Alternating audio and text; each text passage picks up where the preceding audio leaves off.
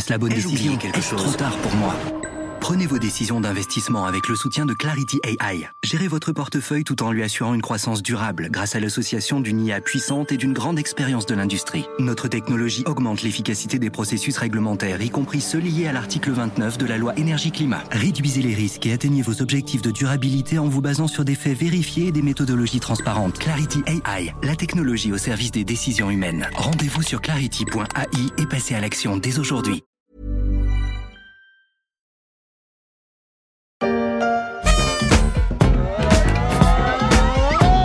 Depuis le début de l'année, la French Tech est à la fête. On pourrait même dire que c'est soirée champagne et cotillon presque tous les soirs pour la Startup Nation.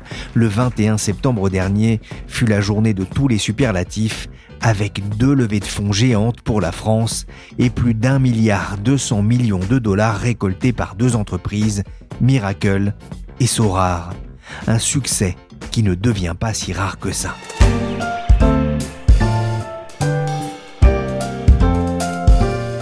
Je suis Pierrick Fay, vous écoutez La Story, le podcast d'actualité des échos. Chaque jour, la rédaction se mobilise pour traiter un sujet qui fait la une du journal en matière d'économie, de finance ou de société. Aujourd'hui, on va s'intéresser à Sorar, la nouvelle pépite de la French Tech. Nicolas Julia, votre société a 3 ans, vous avez aujourd'hui 30 salariés, vous valez 4 milliards de dollars. Est-ce que vous réalisez vous-même de ce que vous avez fait en 3 ans et de ce qui est en train de se passer là? Invité de BFM Business, le PDG et cofondateur de Sorar ne semblait pas avoir trop de mal à réaliser la performance de son entreprise qui a levé 680 millions de dollars auprès d'investisseurs. Il faut dire que l'homme a de l'ambition, faire de Sorar le leader mondial du divertissement dans le sport en s'appuyant sur la blockchain. Rien que ça. Il faut dire que la jeune pousse évolue sur un segment de marché qui ringardise les cartes de sport type Panini, même si on l'imagine mal encore déloger ces cartes dans les cours de récré. Mais comment cette entreprise née il y a à peine trois ans est-elle parvenue à attirer autant d'investisseurs, dont certains de renom? Pour en parler, j'ai sollicité notre French Tech à nous, le service startup des échos.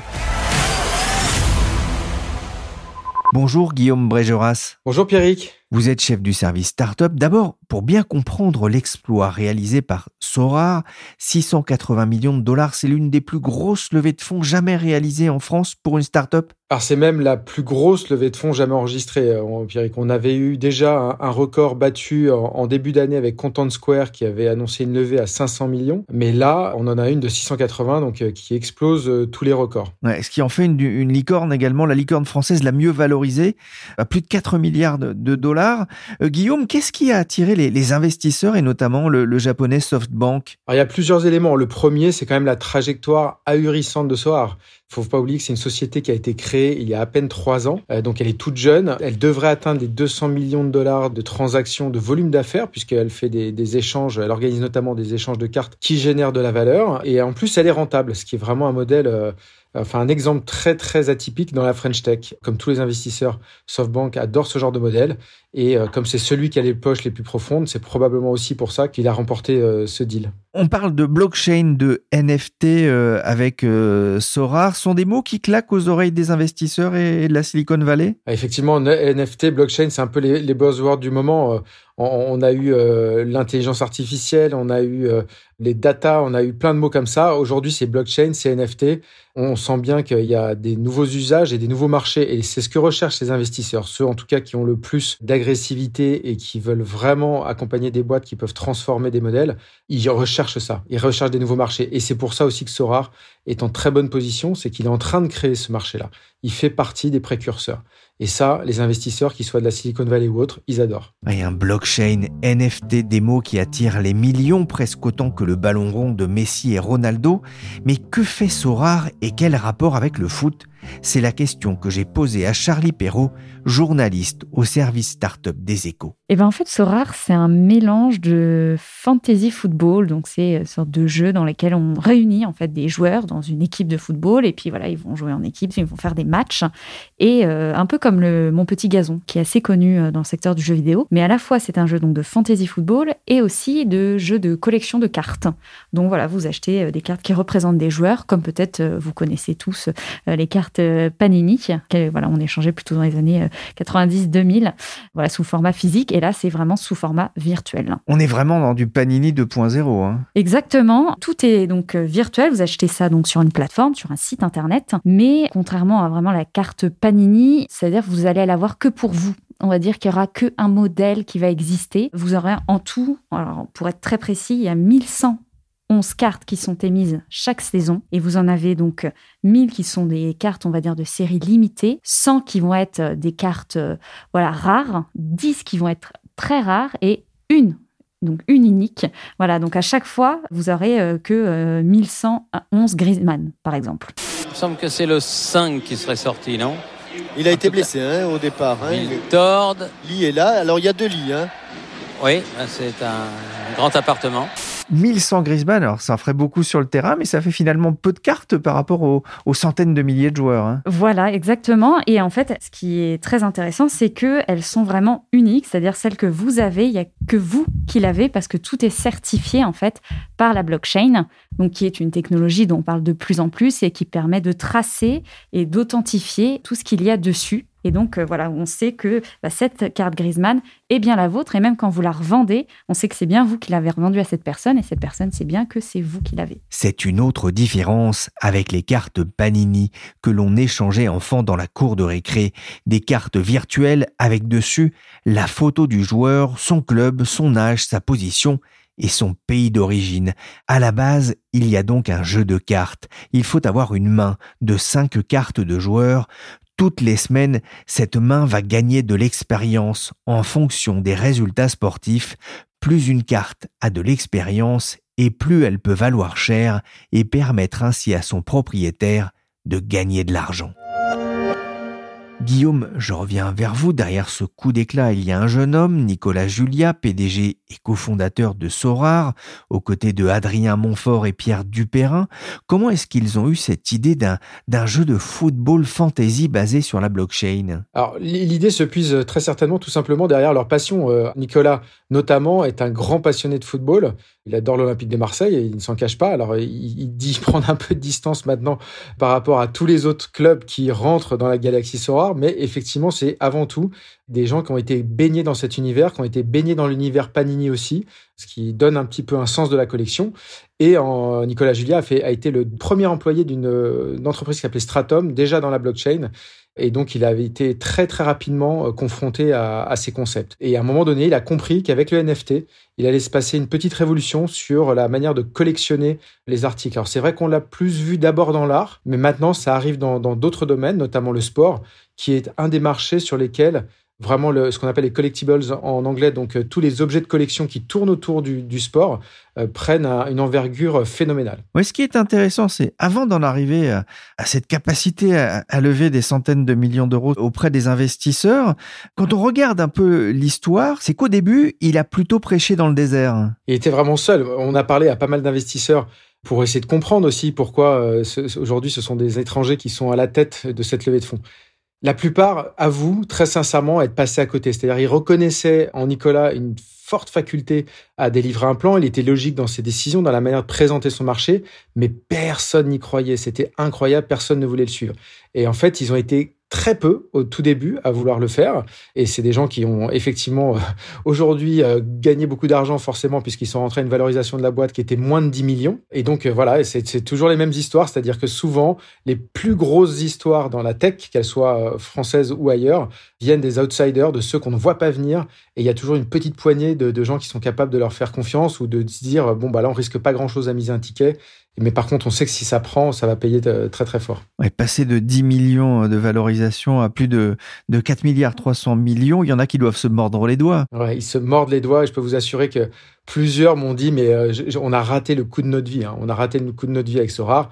Voilà, il y en aura certainement d'autres, mais c'est vrai que dans la vie d'un VC, d'un investisseur, ce type d'opportunité, en général, surtout en France, va pas se présenter tous les quatre matins. Voilà, après maintenant le, deal est passé et il passe tous à autre chose, mais, mais c'est vrai que ça restera dans l'histoire de la French Tech comme un cas très très particulier. Quel est le parcours de son cofondateur euh, Nicolas Julia? Alors Nicolas Julia, euh, il a démarré euh, tout simplement dans le conseil, comme beaucoup de, jeunes têtes bien formées, et rapidement il a, il a choisi plutôt que d'aller vers des grands groupes avec un, salaire confortable, avec des avantages, etc. Il a plutôt préféré se tourner déjà vers la blockchain, donc Stratum, une des premières boîtes blockchain en France qui est digne d'intérêt, on va dire, et il en était l'employé numéro un. Et c'est comme ça qu'il s'est formé à la blockchain, aux crypto-monnaies, à tout un tas de, sujets qui étaient encore en tout, tout, tout début d'histoire.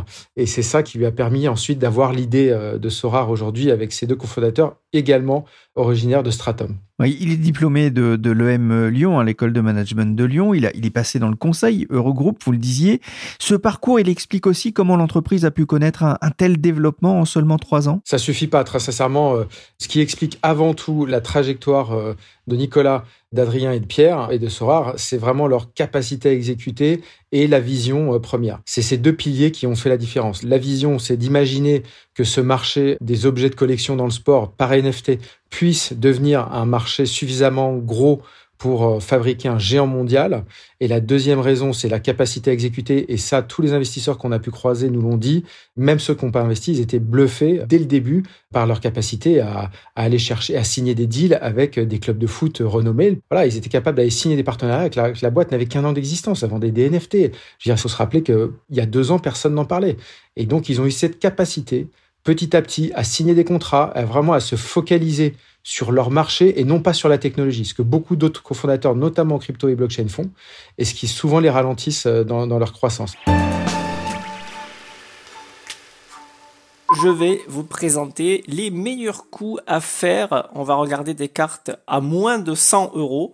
Euh, qui peuvent avoir un impact immédiat. Voilà, ce sera pas pour faire de l'achat-revente sur le long terme et attendre qu'un joueur performe pour faire une bénéfice dessus, mais ça va être un guide d'achat pour les premières cartes, peut-être pour des nouveaux joueurs. La communauté YouTube s'est vite emparée du phénomène avec de nombreuses vidéos pour bien débuter, les erreurs à ne pas commettre.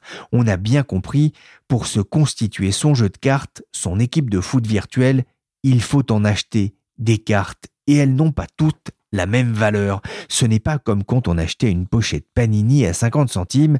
Charlie d'ailleurs Comment fait-on pour acheter des cartes? Bien, c'est simple et c'est d'ailleurs la force de Sorar, c'est d'avoir rendu tout ce process très simple parce que quand on parle souvent blockchain et crypto-monnaie, bah, c'est vrai que c'est pas donné à tout le monde et eux, ils ont construit une plateforme. Alors pour l'instant, c'est qu'un site internet, il n'y a pas encore d'application et vous allez dessus et vous avez un parcours très simple d'inscription et en quelques minutes, vous choisissez votre ligue, vous pouvez choisir des joueurs, vous achetez vos cartes de façon très simple et ce qui est encore plus fort, c'est que vous n'avez pas besoin d'avoir de crypto-monnaie, ce qui est souvent le cas dans beaucoup de jeux blockchain crypto, là, vous pouvez entrer euh, votre carte bleue tout bêtement. Et en fait, c'est grâce à un module de paiement, il va faire la conversion en Ether parce qu'eux sont obligés d'avoir de l'Ether puisque c'est basé sur la blockchain Ethereum, qui est donc une blockchain très connue euh, dans le milieu.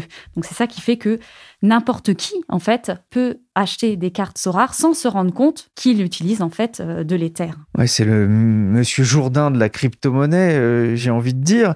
On se retrouve là aussi quand même avec une prise de risque parce qu'on est sur une monnaie qui est assez volatile, assez versatile comme beaucoup des crypto-monnaies. On pense bien sûr au Bitcoin, sauf que là, on achète et on vend en euros.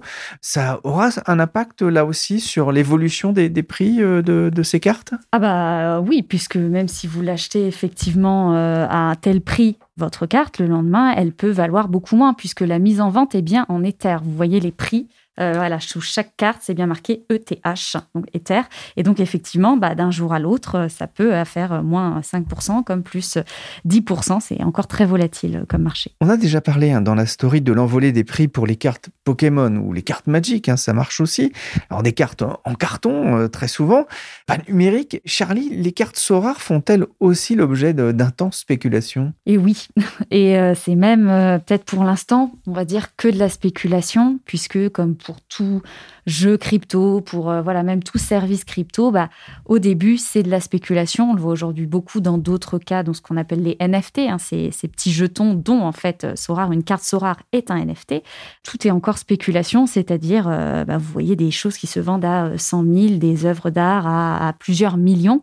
Alors on ne sait pas vraiment euh, voilà sur quoi tout ça peut reposer, même si ça a quand même une valeur pour certains hein, d'acheter une œuvre d'art numérique. Mais c'est vrai que pour l'instant, on est des fois sur des cartes qui euh, à plusieurs centaines de milliers d'euros. Hein. donc euh, c'est évidemment assez élevé. En mars dernier, une carte Cristiano Ronaldo de la saison 2020-2021 période Juventus s'est donc vendue pour 150 Ethers, soit à l'époque 290 000 dollars.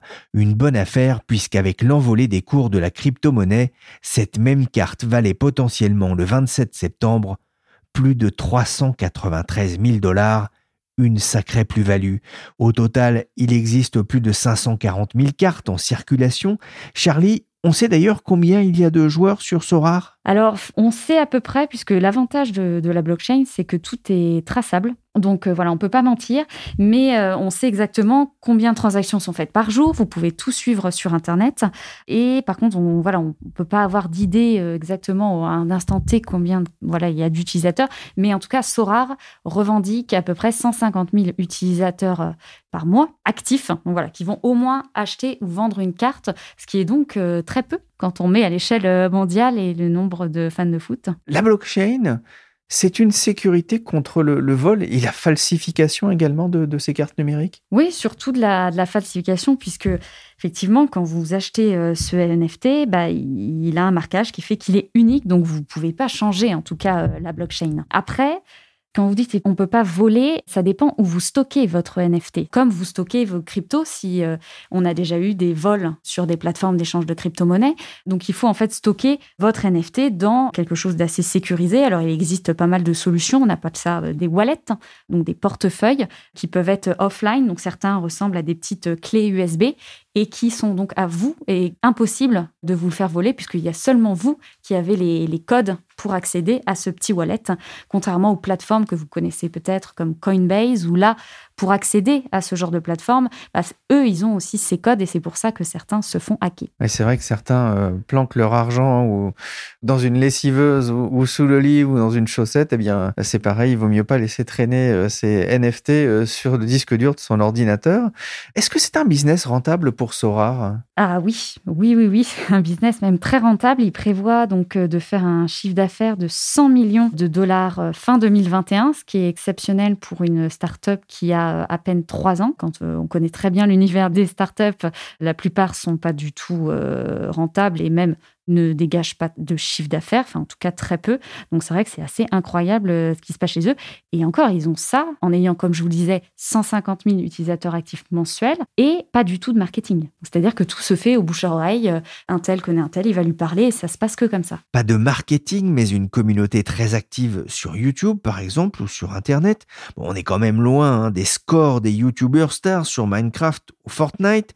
Mais il y a une question qui me turlupine, Charlie. Pourquoi les clubs de foot laissent-ils Sorar utiliser ainsi l'image de leurs joueurs alors, ils ne laissent pas du tout utiliser, parce qu'il y a des gros contrats entre Sorar et les clubs de foot.